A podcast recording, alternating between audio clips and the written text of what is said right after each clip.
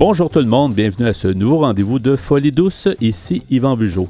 Aujourd'hui, je reçois Caroline Plouffe qui vient nous présenter son livre Pimp ton TPL. À l'espresso et à l'espresso allongé, Pierre Laporte nous amène son sujet Qu'est-ce qui déclenche le rire? Notre collaborateur Jean-François Plouffe est aussi des nôtres et nous parle des mesures de contrôle en santé mentale. Bienvenue à Folie douce. Ici Claire. Ici Julie. Du podcast Endoed. Vous écoutez présentement Folie douce. J'accueille mon invité Caroline Plouffe. Bonjour Caroline. Bonjour. Merci d'être là à Folie douce et on va parler euh, aujourd'hui d'un livre que tu as publié euh, récemment euh, qui s'appelle Pimp ton TPL.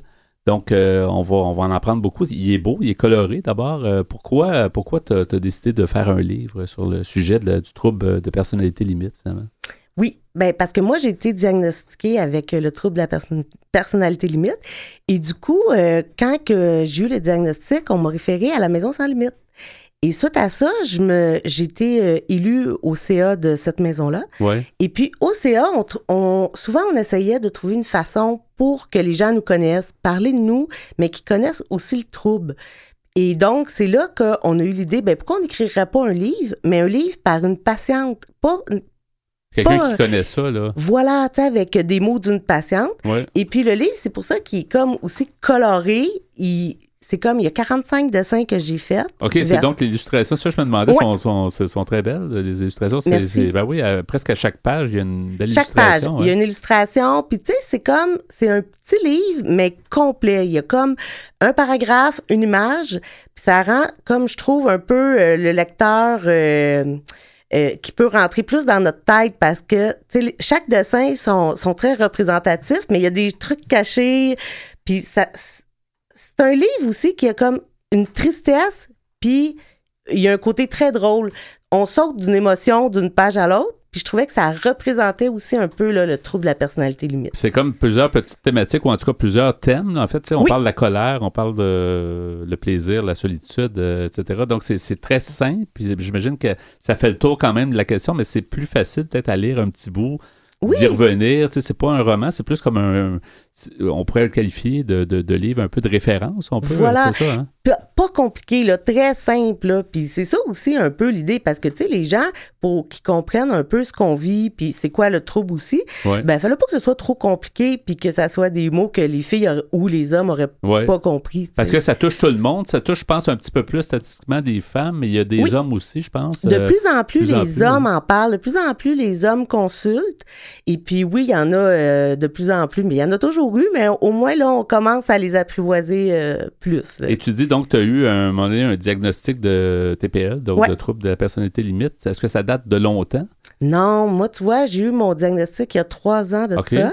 Mais ça fait depuis que j'ai 16 ans que je consulte, euh, que je me suis retrouvée dans des urgences, que je me suis retrouvée à faire des thérapies. Mais ça a pris beaucoup d'années avant que vraiment qu'un psychiatre me confirme que c'était ça, puis qui m'explique c'était quoi. Et qu'est-ce que qu'est-ce que tu ressentais ou qu'est-ce que tu avais comme euh, problématique, disons, euh, depuis que justement, ça fait quand même euh, depuis 16 ans, depuis l'âge de 16 ans?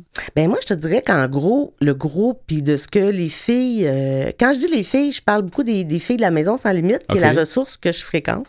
C'est le mal de vivre, c'est le vide intérieur, c'est le, le, sentiment de l'abandon.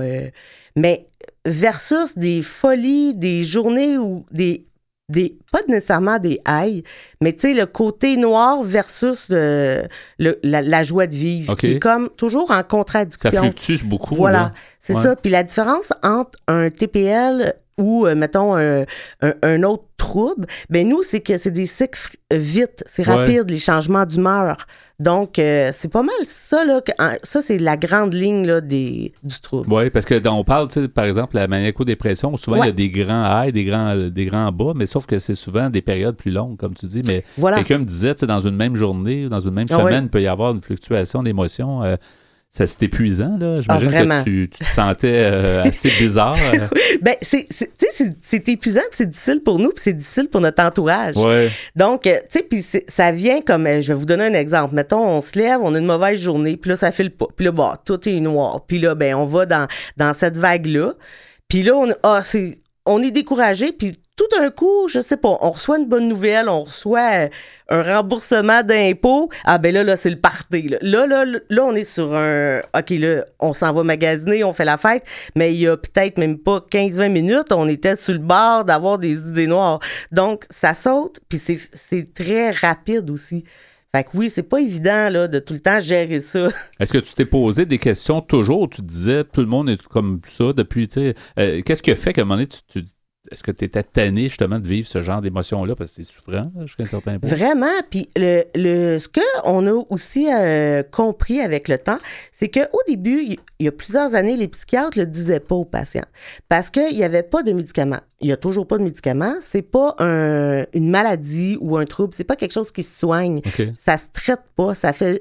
Euh, la seule solution, c'est de le gérer. Puis en gérant, ben c'est des thérapies puis tout ça. Mais il n'y a pas de, de remède miracle. Donc souvent les psychiatres, ils le disaient même pas parce que pour eux c'était pas nécessaire. Il y avait rien à faire. Donc euh, ça c'est quelque chose qui a cassé avec le temps. Puis de plus en plus, les psychiatres se sont dit ben on va le dire aux patients. Mais dans le fond, il marquait dans le dossier, mais il, ne nous le disait pas. Puis on dit souvent, tu sais, le, rétablissement, ça part du fait que quand tu te connais, puis quand tu connais, que, au moins tu peux au moins lire là-dessus ou en parler. Ou, euh, Puis l'accepter, comment qu'on peut accepter quelque chose qu'on connaît pas? Fait qu'on on se posait tout le temps des questions. Mais tu sais, c'est pas vrai qu'il n'y a rien à faire. C'est ça. Tu sais, c'est cette mentalité-là du temps qui a changé avec les années et heureusement. Là. Et l'entourage là-dedans doit aussi, euh, ben, un livre comme le tien, je pense que ça doit aider pas juste les personnes qui, s'ignorent peut-être. Il y a peut-être des gens qui vivent ce genre de problématique-là, puis en lisant ton livre, vont dire c'est moi là. Mais euh, aussi l'entourage, tu sais, l'entourage euh, aussi doit être un peu perdu dans tout ça. Oui, puis tu sais, j'ai fait une page très simple avec des conseils pour l'entourage, juste des, des, petites choses qui changent la vie, qui évitent des conflits, euh, tu sais, des fois, c'est juste une façon d'approcher les gens ou tout ça. Fait que, puis toujours dans l'humour, comme je vous dis dans le livre. Euh, donc, euh, oui, puis les gens, ils peuvent se, retrouver parce que malgré tout, on a toutes des comment je peux dire, sans nécessairement avoir tous les symptômes, mais on a des traits. Donc, ça ne veut pas dire que parce qu'une personne a des traits qu'elle a un trouble de la personnalité limite, mais euh, oui, ça, rejoint tout le monde. Et ça peut nous arriver à tout le monde d'avoir une journée où, je euh, je sais pas, là, ça ne ben va pas du tout, puis après ça, c'est comme, comme tu disais tantôt, il arrive une bonne nouvelle, puis là, tout à coup, ben, c'est moins pire, la, journée est moins pire, on peut peut-être pas se... Mais ça arrive souvent, il n'y a pas personne qui a une, humeur... Euh, euh, qui va toujours rester au même niveau. Non, c'est ça. Puis, tu sais, nous, on est beaucoup euh, identifiés, comme des gens très colériques. Mais c'est pas ça. C'est pas, c'est pas nécessaire. Oui, il y, a des colères. Ça arrive. Hein. Ça arrive, des colères. Mais c'est pas des, euh, que des colères. Ça peut être aussi juste, on file pas, on est déprimé, ça va pas, sans nécessairement faire une crise. Tu sais, c'est ça. Les gens ont l'impression que quelqu'un qui a un trouble de la personnalité limite est toujours en crise. Mais non, c'est pas ça. C'est ça la perception. C'est pour ça qu'il faut qu'on en parle, parce que c'est ça perception, on a l'impression que c'est toujours quelqu'un que tu vas, tu vas l'effleurer, puis elle va, partir d'un rideau, là, comme on dit. Voilà, exactement. Ça, c'est la fausse croyance. mais c'est pas, ça vient démystifier l'affaire parce que c'est pas, c'est souffrant de l'intérieur, c'est pas juste la, la réaction, c'est probablement ça bouille en dedans, puis ça, les, émotions se mélange. Ben oui. Puis, tu sais, moi, que c'est pour ça aussi qu'on le disait pas. Puis que les, les, gens qui sont atteints non plus, ils s'en vendent pas. On crie pas ça, c'est toi. Parce que les gens, eh, oui, effectivement, quand des fois, ils nous fréquentent, ils, ça, ils font attention. Mais il faut pas faire attention. Tu sais, c'est pas parce que on est on, émotionnellement des gens euh, peut-être plus sensibles qu'on est des gens colériques. Si, on dit comment on pourrait, comment la personne qui a un problème de, de TPL, donc euh, comment peut-elle euh, essayer de s'en sortir, puis comment l'entourage peut l'aider? Est-ce qu'il y, a des trucs qu'on peut donner aux gens? Oui, tout à fait. Ben, euh, des trucs très simples, comme exemple, là, euh, si une personne se confie, puis ça lui demande beaucoup d'émotions d'expliquer un sentiment qu'elle vit, ben si la personne est sur son cellulaire puis elle regarde pas la personne, puis on se sent pas écouté, ben là, c'est sûr que nous, là, ça va, ça prendra pas long que ça va titiller par en dedans, la, ça, va, la pression, là, c'est ça. Tandis qu'une personne qui aurait pas le trouble, ben, ça, ça prendrait peut-être un petit peu plus de temps, Elle va moins s'offusquer rapidement, ou avoir moins de prendre personnel rapidement, ça fait que ça, c'est un, un, bon, dans le fond, c'est d'être plus, euh, d'être plus doux, d'être plus Oui. euh, compréhensif. euh, émotionnellement, tu sais, c'est difficile les émotions. Hein? C'est Ouais. difficile pour tout le monde, les émotions, pour les enfants, pour les grands, tout ça. Donc, quand que les gens qui ont des émotions sensibles, fortes, puis euh, fragiles, ben, tu sais, en respectant ça, en faisant attention juste à comment que on, on parle aux gens. Mais tu sais, mettons que quelqu'un euh, nous manquerait de respect, ben, ça veut pas dire qu'on va y sauter d'en face. C'est ça aussi la, euh, la marge entre les deux. Mais de, en se gérant nous-mêmes, en faisant des thérapies, ben, on est capable, tu sais, de être capable de laisser passer des émotions qui sont plus négatives au lieu que ça, ça revire tout croche puis qu'on soit mal puis que notre entourage aussi. ouais. Mais ça demande vraiment un travail sur soi. faut être honnête. Sais, les, les personnes qui ont un trouble de la personnalité limite, il faut qu'ils travaillent sur eux aussi. C'est Ouais. pas magique, là. C'est un entraînement un peu, il faut, Oui. faut y penser. Mais com- comment tu fais pour. euh, Oui. Tu m'as l'air en, en bonne forme, puis comment tu fais pour, pour, te, pour, pour justement contrôler peut-être euh, cette problématique-là? Ben, exemple, moi, euh, j'ai toujours travaillé. Moi, je suis dans l'ingénierie, je dessine des ponts, des ponts routiers. Ça, c'est mon métier. Et puis, quand que j'ai commencé à travailler à la firme d'ingénierie que je suis présentement, ben tout simplement, j'ai avisé mon patron. Puis je lui ai juste demandé, je lui ai dit, tu sais, dans le fond, moi, je vais pas faire des crises ici, je vais pas euh, faire la chicane, tout ça, mais si je te dis que j'aimerais qu'on en reparle demain, ben je voudrais juste que tu respectes ça. OK. Et puis, ça a tellement été bien accueilli. Et puis, mettons, si je dis à un collègue, gars, j'aimerais juste qu'on en parle demain, ça fait toute une différence dans ma vie. Les gens le prennent bien. Ils le prennent bien, mais je pense qu'il faut leur dire aussi. Puis, tu sais, c'est pas grand-chose, mais des fois, il y a des gens, on dirait qu'il faut qu'ils règlent ça tout de suite, tout de suite, tout de suite. Puis là, ben, ça, ça, ça aide pas de faire une pression parce que ça fait juste euh, en. euh, sais, comme mettre de, de l'huile sur, le sur feu. le feu. Ouais, Est-ce que ton employeur, à ce moment-là, t'avait posé des questions, mettons, sur ce que. Est-ce que, dans le fond, tu, tu, tu dévoilais un peu que tu avais quand même une problématique, là? donc? Oui, il a été très ouvert, puis ça, ça j'ai apprécié ça beaucoup. Puis, tu sais, pas juste le patron, les amis, la, la famille, en le sachant nous-mêmes, puis en l'expliquant aux autres, Ouais. tout le monde accueille ça bien. Sais, il y a personne qui va faire euh, euh, Ah, ben là, euh, non, tu fais plus de partie de ma vie. Ah, ben, OK, oui, maintenant, je le sais. Dis-moi comment tu peux être bien, puis moi, je vais être bien. C'est la façon de le dire aussi, de la façon que tu l'as dit. tu sais, On sent que tu as dû le dire comme ça, tu sais, de façon ferme, mais douce, puis juste comme correct. Là. Voilà. Que les gens ne sentent pas que c'est quelque chose que tu dis ça juste pour jamais en parler. Là. Tu dis pas, on va remettre ça demain pour, nous- pour leur porter, mais tu veux vraiment comme. Parce que là, c'est pas une bonne journée, puis c'est mieux C'est ça. Parce que dans ma vie, je me suis rendu compte que des fois, j'étais vraiment mieux de prendre du recul, puis Ouais. Me calmer. Parce que quand je me calme pas, puis que je, je- je veux régler le conflit encore en tension, Ouais. ben c'est là que ça éclate. Fait que juste faire des petites choses comme ça. Mais comme je vous dis, ça a été, c'est un travail. Hein? Il faut- on- chacun fait sa part, puis le respect, elle tire le respect. Ouais. Mais en même temps, c'est un bon conseil pour la population en général. je trouve, parce que c'est pas rare que tu sais quelqu'un est dans le trafic puis est vraiment stressé puis qui arrive près de ses proches puis là tout à coup il y a quelque chose qui marche pas. Des fois c'est peut-être mieux de soit de, de, de pas rentrer tout de suite ou de Oui. de décanter ça ou sinon de dire justement aux autres ben on peut-tu comme régler ça plus tard ou ton truc est bon aussi pour Oui, la tout à fait. de la population. c'est du respect, hein. Ouais, c'est- comme. Puis nous, on est sensible à tout ça. Peut-être un petit peu plus que les autres. Donc, euh, tu sais, euh, en, nous, en nous connaissant nos faiblesses, ben là, on, a- on peut en faire des forces. Oui. Avant de terminer, Caroline, Oui, c'est super intéressant, mais ton livre est disponible. Ça s'appelle Le Pim, ton TPL. Oui, parce qu'on n'est pas une victime. Non, c'est ça. Voilà. Puis Pim, pourquoi Pim? C'est. Parce que justement, faisons, travaillons nos forces plus que nos faiblesses. Ouais, fait que c'est ça, c'est positif. Puis il est Voilà. disponible le livre, en fait, à la maison euh, sans, Sans limite, limite. Que, tu que, que tu mentionnais tantôt. C'est une Oui. maison qui, qui est spécialement euh, qui, qui est axée sur les services. Oui, ce c'est une ressource de maison euh, sans limite à Laval pour les femmes et nous allons avoir un volet pour les hommes, ce qui est une très bonne Ça, C'est nouvelle. intéressant aussi. Donc, les hommes aussi peuvent contacter la ressource à la maison sans limite. Puis je vais donner la coordonnée. En fait, le site web, c'est tout en minuscule m100l.com. Voilà. Maison sans limite. Donc, Oui. euh, et puis le numéro de téléphone donc pour euh, vous rejoindre, c'est 450 736 2001 450 736 2001 la maison sans limite. Merci beaucoup Caroline Plouffe Oui. d'avoir été des nôtres. Ça me fait vraiment plaisir. bonne- Merci à vous. Bonne chance, longue vie avec le, le livre Pim ton Oui. TPL et puis Oui. euh, bonne continuation. Et puis juste pour dire aussi, tous les profits euh, du livre vont à la Maison sans limite. C'est quelque chose que j'ai offert pour euh, travailler sur le volet euh, pour améliorer la ressource. Et euh, le livre est en vente justement sur le site de la Maison sans limite pour 20 seulement. Merci beaucoup Caroline. Merci à vous. Au revoir. Vous voulez mieux nous connaître et communiquer avec nous?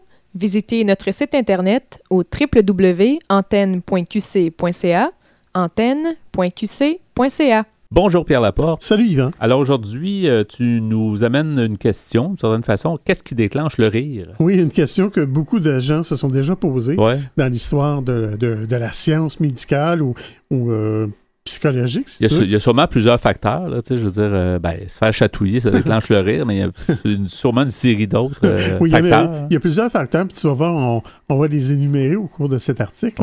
C'est un article qui s'appelle Poisson d'avril, qu'est-ce qui déclenche le rire? C'est euh, sur le site science et avenir.fr.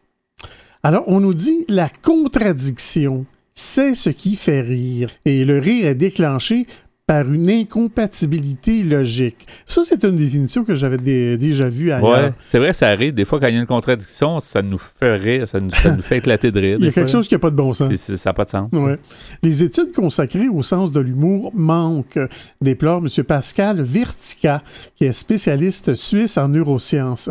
Pour y remédier, il a mené, en association avec l'Université de Stanford en Californie, des travaux pour comprendre pourquoi le cerveau déclenche le rire quand il entend une bonne blague, si mis entre parenthèses, une bonne blague. Et dans leur euh, article, ces chercheurs constatent que rire d'une blague implique l'activation de nombreuses parties du cerveau. Malgré la complexité de ces modèles d'activité, il est possible de faire ressortir deux éléments distincts. Le cerveau détecte tout d'abord une incompatibilité logique, puis réinterprète la situation. Le sentiment joyeux en découlant naît d'une activité du cerveau qui se différencie clairement des autres sentiments positifs. Et ce n'est pas tout. Dans leur étude menée auprès de 22 enfants âgés de 6 à 13 ans, les chercheurs encadrant Pascal Vertica ont prouvé que le traitement de l'humour était différent d'un sexe à l'autre, et ce dès le plus jeune âge. Ils ont enregistré l'activité cérébrale des enfants pendant qu'ils regardaient de petits films drôles, ou simplement divertissants. Par exemple, des enfants en train de faire du break dance. Ça, c'est, ça serait euh, divertissant. Donc, en moyenne, le cerveau des filles réagit davantage aux scènes drôles et celui des garçons plutôt aux scènes divertissantes, comme le breakdance. L'humour joue également un rôle important pour le bien-être psychique. On le constate notamment chez les adultes souffrant de troubles mentaux, surtout d'autisme ou de dépression. Ceux-ci traitent souvent l'humour de manière différente et y réagissent moins. Pour M. Pascal Vertica, une meilleure compréhension des processus cérébraux concernés lorsque l'on rit d'une blague pourrait avoir une grande utilité thérapeutique. Mais comme on peut voir, on n'est pas rendu là encore. Le rire est le propre de l'homme. Ça, c'est une phrase qu'on a souvent entendue. Ça, c'est sur le site euh, étudier.com. Et euh, on nous pose la question, le rire, tout d'abord, est-il propre à la culture? Selon Friedrich euh, Nietzsche, l'homme souffre si profondément qu'il a dû inventer le rire. Pourtant, des études ont montré que tous les humains savent rire dès la naissance. Il s'agit d'une caractéristique innée de l'homme. Les causes du rire sont diverses. Il y a l'humour, il y a les chatouilles, comme tu disais un peu plus tôt. Il y a le stress, ça, je ne comprends pas tellement, mais apparemment, ça fait rire. Non, mais des fois, quand on est trop stressé, effectivement, ah. on, peut, on peut se mettre à rire, un peu nerveusement. le rire nerveux, oui, probablement.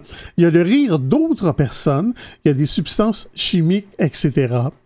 Et d'un point de vue physique, le rire est un mouvement réflexe, enchaînant de petites expirations saccadées qui contractent les muscles du visage et qui s'accompagnent d'une vocalisation provoqué par des mouvements d'inspiration et d'expiration du diaphragme. Ça, c'est compliqué quand même quand on rit. Hein. On dit que ça y a une détente qui arrive avec le rire. Absolument, mhm. ça, c'est bon pour la santé, en d'autres mots. Oui, oui.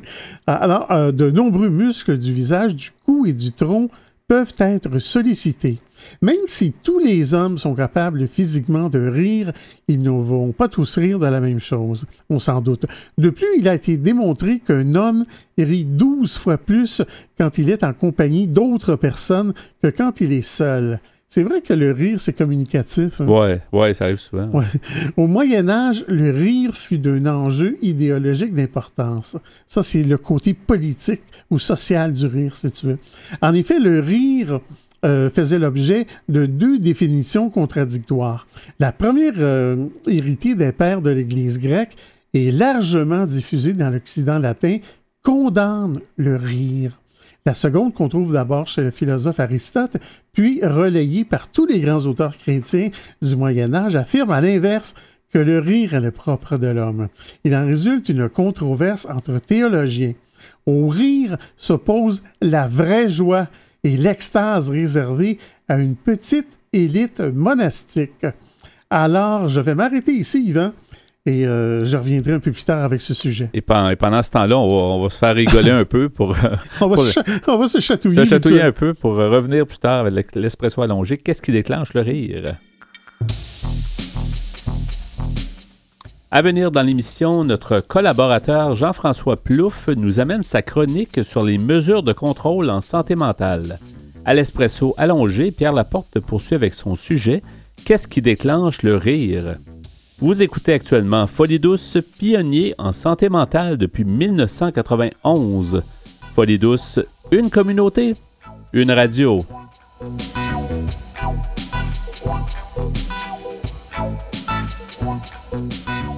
La santé mentale est un vaste monde. Venez avec nos chroniqueurs qui nous amènent en territoires inconnus. J'accueille à nouveau notre collaborateur Jean-François Plouf. Bonjour Jean-François. Bonjour. Bonjour. Alors aujourd'hui, euh, tu nous parles de mesures de contrôle et c'est un sujet qu'on a déjà parlé, mais on, va aborder plus le côté, euh, en fait, le point de vue de la personne quand la personne est touchée par des mesures de contrôle en santé mentale c'est ça. Quoi faire pour essayer de, s'en sortir le mieux possible? C'est peut-être important de définir au départ ce que c'est que des mesures de contrôle. C'est pour quand on est à l'hôpital et que euh, les gens, les, soignants perçoivent qu'il y a comme une désorganisation ou une situation de crise. Donc, euh, on parle de contention, l'idée d'attacher une personne, souvent après une civière là, avec des sangles.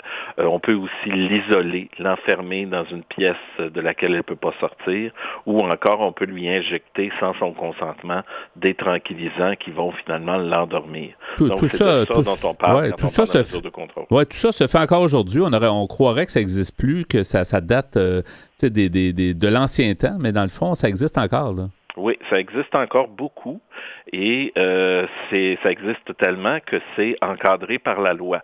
Il y a un article dans la, loi sur les services de santé et les services sociaux qui encadre l'utilisation des mesures de contrôle et euh, cet article-là dit que ça doit être fait dans un seul et unique but, c'est-à-dire d'empêcher une personne de s'infliger ou d'infliger à quelqu'un d'autre des lésions.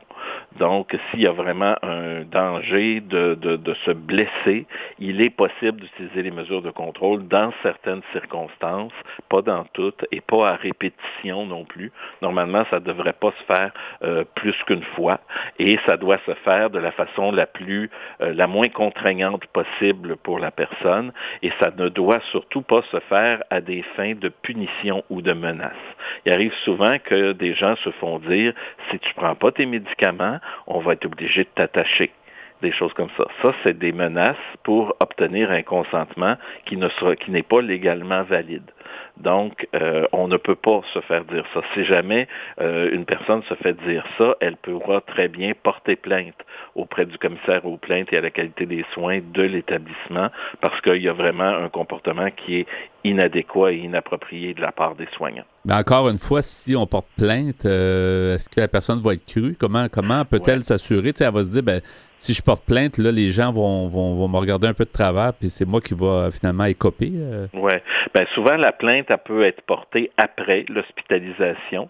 C'est sûr que ça ne réglera pas le problème de la personne à très court terme, mais elle pourra, elle, ça peut des fois changer un petit, faire changer l'attitude des soignants, juste que les soignants sachent que la personne sait que le processus de plainte existe, c'est déjà un c'est déjà un, moyen là de faire se comporter les gens euh, d'une façon un petit peu plus respectueuse des lois.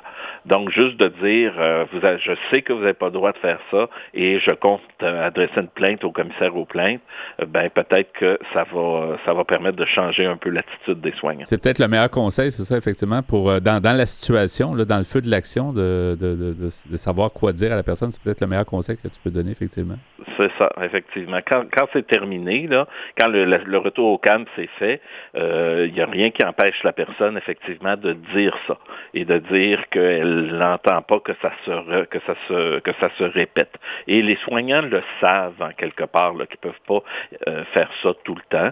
Il y en a qui affectionnent ces pratiques-là plus que d'autres. Il y a beaucoup de soignants aussi qui euh, s'opposent à ça et, parfois ils peuvent être mal vus un peu par leurs collègues. Mais euh, bref, il faut savoir que c'est une mesure qui ne doit être utilisée. Ce sont des mesures qui ne doivent être utilisées qu'en tout dernier recours, quand tout le reste a, échoué.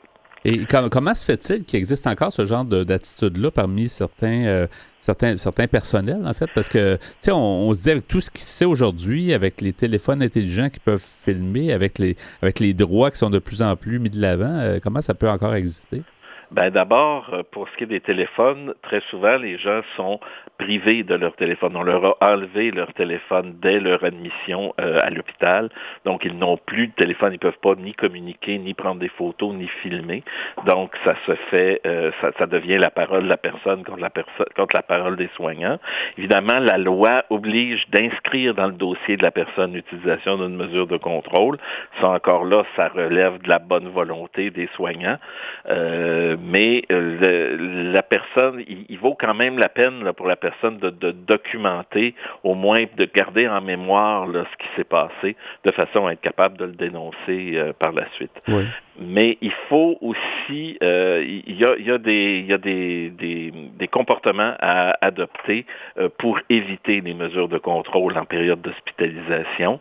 Euh, le premier moyen, évidemment, c'est malgré toutes les, frustrations qu'on peut ressentir, euh, tous les interdits qui nous sont faits, on a, c'est pas indiqué de se fâcher, d'être, euh, d'être agressif, de lever le ton, etc.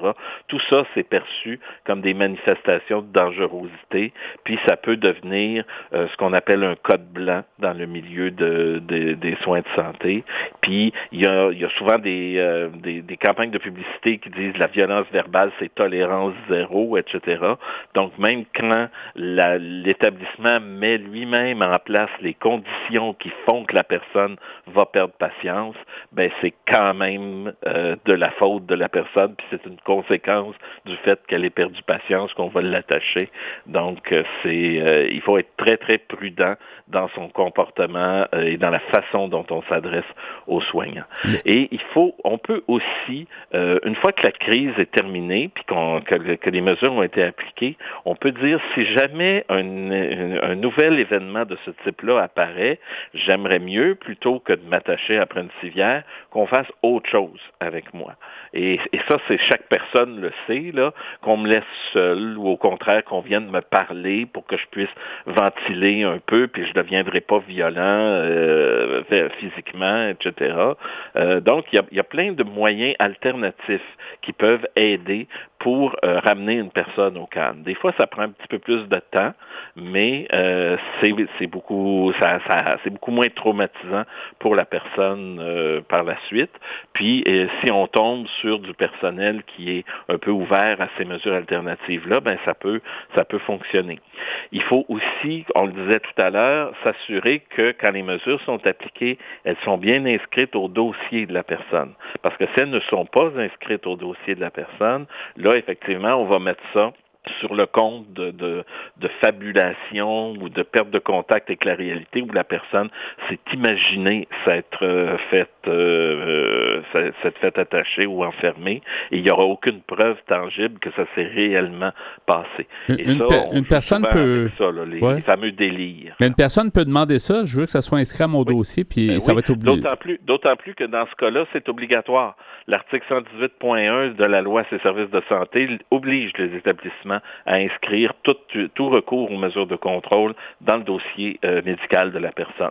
Tantôt, tu, ouais, tu, tantôt, euh, Jean-François, tu parlais de code, le code blanc. Ça signifie quoi, le code blanc? Le code blanc, il y a toute une série de codes dans le milieu hospitalier, des codes de couleur euh, qui sont utilisés plutôt que de dire, euh, je ne sais pas, moi, il y a eu un renversement de produits dangereux dans une, dans une salle, plutôt que de dire ça au micro pour appeler de l'aide, ben on va dire qu'il y a un code rouge dans telle salle. Tout le monde dans du personnel sait ce que c'est que le code rouge, mais le code de couleur le plus connu, c'est le code blanc. Le code blanc, c'est ce qu'on appelle un patient agressif. C'est donc une personne euh, qui reçoit des soins et qui a perdu patience ou qui est dans un état de crise. Et là, on appelle des collègues euh, au secours, finalement, pour euh, venir protéger le personnel contre les actes d'agressivité de, qu'une personne peut avoir. Donc, c'est ça, un code blanc, c'est un patient qui est, qui est agressif. Mais souvent, il est agressif, comme je le disais, parce que on a mis tout un système en place qui font que n'importe qui, que ça, rendrait n'importe qui agressif et, euh, on n'a pas le droit d'être agressif, on n'a pas le droit d'être fâché puis d'être indigné dans un, en psychiatrie. Euh, on s'expose à des, à des gros problèmes quand on fait ça. Et aussi, euh, il faut dénoncer. C'est bien important. Quand on est victime de ce genre de, d'actes-là, euh, à répétition et pour des longues périodes de temps, il faut savoir que ça n'est pas permis par la loi. La loi est très claire. Elle dit qu'on doit utiliser le moyen le moins privatif de liberté pendant une période de temps maximale, minimale en fait. Donc, si une personne est gardée six heures de temps attachée sur une civière alors qu'elle est calmée, euh, c'est calmer après 15 minutes de, de période d'agitation, ben il y a là clairement un non-respect de la loi et il faut, euh, il faut le dénoncer. On peut le dénoncer au commissaire aux plaintes, on peut le dénoncer au protecteur du citoyen et à la limite, on peut même le dénoncer à la Cour des petites créances. Et d'ailleurs, euh, il y a un recours collectif qui a eu lieu en 2015 contre un hôpital en particulier sur la rive sud de Montréal qui s'appelle le Centre hospitalier régional du Suroît. Et euh, ce que les gens prétendaient, c'est que justement, le fameux code blanc, quand le code blanc arrivait en psychiatrie, il y avait un protocole qui existait pour tout le monde en toutes circonstances, peu, importe l'intensité de la crise.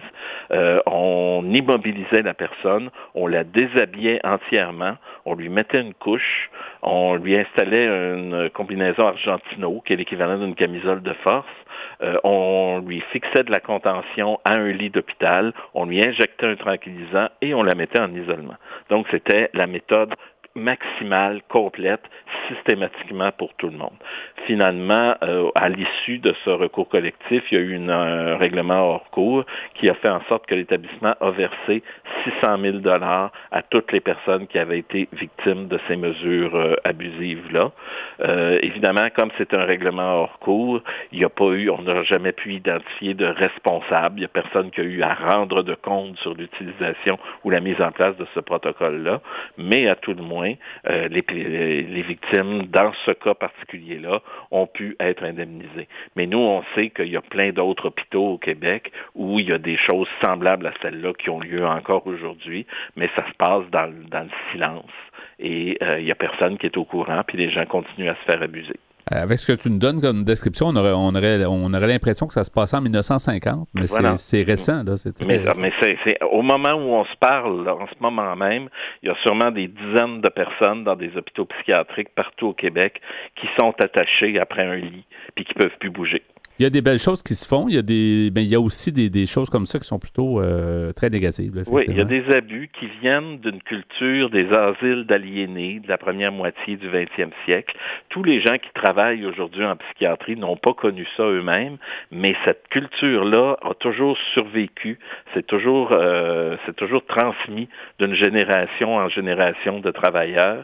Et ça fait qu'encore maintenant, on considère les, euh, les patients comme des gens toujours potentiellement dangereux, incapable de prendre une décision, toujours dans une situation de délire ou d'incompréhension de la réalité. Et donc, euh, les soignants, et il y a une espèce de paternalisme aussi qui fait que les soignants disent, ben moi, je suis saint d'esprit, donc je sais mieux que toi qui es fou, euh, ce qui est bon pour toi. Pour que tu deviennes moins fou. Et donc, on n'est pas porté à demander l'avis de la personne, à dialoguer avec la personne.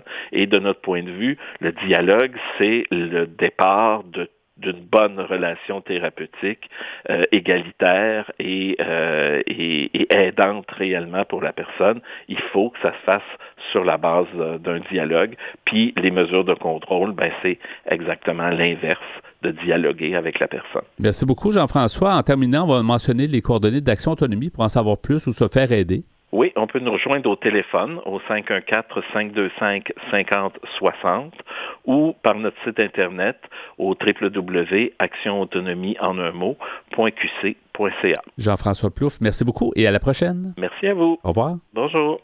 De retour à l'émission Folie douce, leader en santé mentale depuis 1991. C'est maintenant le moment de l'espresso allongé. Pierre Laporte, tu as amorcé le sujet. Qu'est-ce qui déclenche le rire? Oui, et c'est une question complexe sur euh, laquelle euh, les psychologues se sont souvent penchés. Et euh, Parce que c'est important de rire. Ça fait partie de la santé, je dirais. Oui, oui. Ah, oui On doit rire. Là. Ah oui. C'est un, je dirais même que c'est un besoin. Alors, je vais continuer euh, ma lecture. Euh, J'étais rendu à un article qui s'appelle Le rire est le propre de l'homme. C'est sur le site étudie.com. Et on se pose la question, doit-on rire de tout? Avec tout le monde? Ça aussi, c'est un autre question. C'est le, côté social du rire. Puis ça dépend toujours de chaque personne. Hein. le niveau de, de, ce qu'on trouve drôle peut être différent d'une personne à l'autre. Oui, et ça dépend aussi du régime politique dans lequel on vit euh, et on a déjà vécu aussi par le passé. Parce que les choses ont beaucoup changé. Alors, on nous dit, le rire, par définition, peut être dû à de nombreux événements bien différents les uns des autres.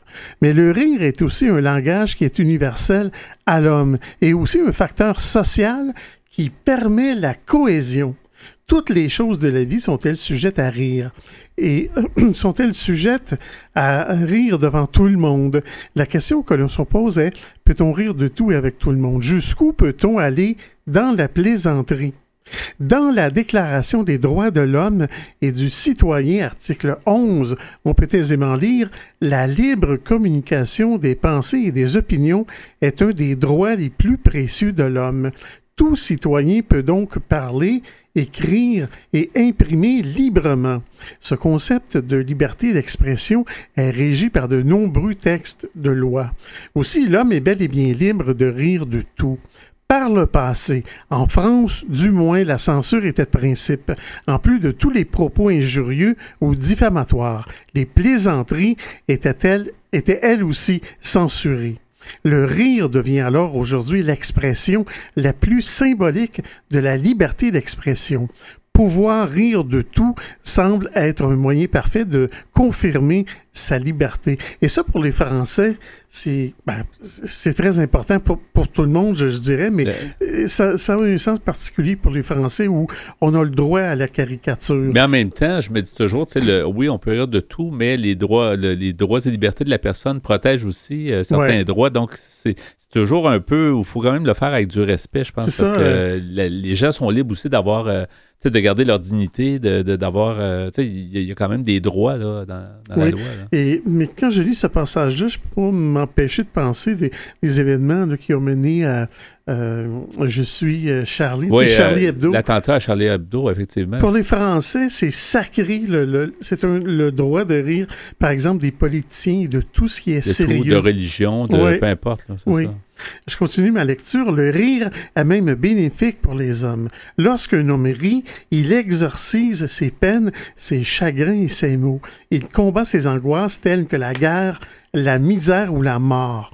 L'homme doit rire. Il est bon pour l'homme de rire. Des études ont prouvé que le rire est une détente de l'esprit. Il suffit d'observer le réel et le quotidien de l'homme pour s'apercevoir que le rire est une de ses capacités. Les éclats de rire sont communs. Qui n'a jamais été pris d'un rire interminable à la vue d'une personne cible, d'une farce ou d'un homme politique s'embarrassant avec un lapsus déplacé? Cependant, ces éclats de rire peuvent-ils survenir au, regard, de n'importe quel fait? Cette capacité à rire est-elle infinie? L'homme peut-il rire de tout? Les humoristes semblent l'affirmer par les sujets de leur spectacle devenus presque inépuisables. Pourquoi arrive-t-il à nous faire rire alors que d'autres pleureraient en entendant de telles paroles? C'est vrai, je dois dire aujourd'hui que les humoristes se donnent plus euh, de latitude que peut-être vers 50 ans, peut-être. Puis il y a des gens pour qui c'est moins drôle. là. Je dirais, les humoristes, ça ne Ouais. pas tout le monde non plus. euh. Non. Mais on dirait qu'il y a moins de choses qui sont tabous. Oui, il y a moins de Ouais. choses, c'est sûr. Alors, on nous dit, peut-on tout le temps s'autoriser de rire où il y a des limites morales à respecter? La question prend ainsi un sens plus éthique et concerne à présent le domaine des mœurs. Un rire déplacé n'est pas puni par la loi. C'est un des principes de la liberté. À l'inverse, le totalitarisme, à l'aide d'une police des mœurs, canalise la pensée humaine et son expression. Le rire est le propre de l'homme comme le disait François Rabelais, un écrivain français bien connu. Le rire est d'abord un phénomène physiologique qui mobilise, on l'a vu, une grande partie des organes de notre corps.